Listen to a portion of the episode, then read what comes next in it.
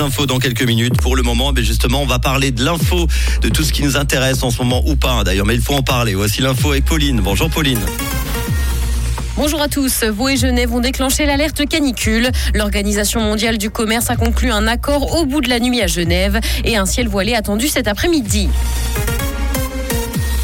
Vaud et Genève ont déclenché l'alerte canicule. Elle a été déclenchée hier dans les deux cantons. Des fortes chaleurs touchent la Suisse et les autorités sanitaires appellent à adopter de bons réflexes pour se protéger et protéger les autres. Dans le canton de Vaud, les mesures mises en place en cas d'alerte canicule prévoient notamment les visites au domicile des personnes les plus vulnérables et ou des prises de contact téléphoniques. Par ailleurs, il faut éviter l'activité physique aux heures les plus chaudes, se rafraîchir et boire suffisamment.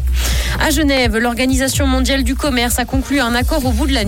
Il concerne la suppression de subventions à la pêche, les levées temporaires de brevets sur les vaccins anti-Covid et la sécurité alimentaire. La directrice de l'OMC a déclaré que ça constituait un ensemble de résultats sans précédent. Selon elle, il démontre d'ailleurs que l'organisation est capable de répondre aux urgences de notre époque.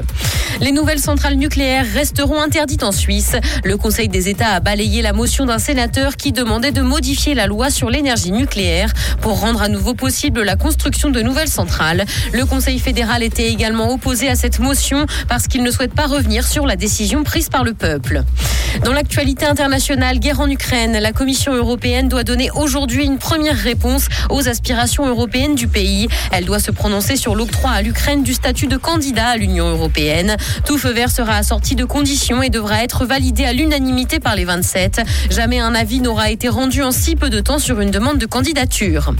Justice, un investisseur a porté plainte contre Elon Musk et lui réclame 258 milliards de dollars. Il estime avoir perdu de l'argent en misant sur le Dogecoin qu'il décrit comme une fraude pyramidale. Il a indiqué avoir investi son argent parce que le milliardaire avait manifesté de l'intérêt pour cette crypto-monnaie. L'homme qui a porté plainte demande à ce qu'elle soit classifiée en recours collectif au nom d'investisseurs ayant encaissé des pertes en pariant sur cette crypto depuis 2019.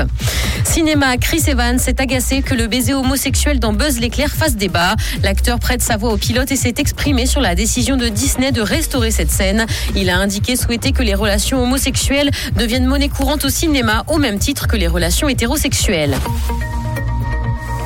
Le ciel sera voilé cet après-midi et les températures élevées. Le mercure affichera 31 degrés à Nyon et Yverdon, 32 à Lausanne et Montreux ainsi que 34 à Genève. Bon après-midi à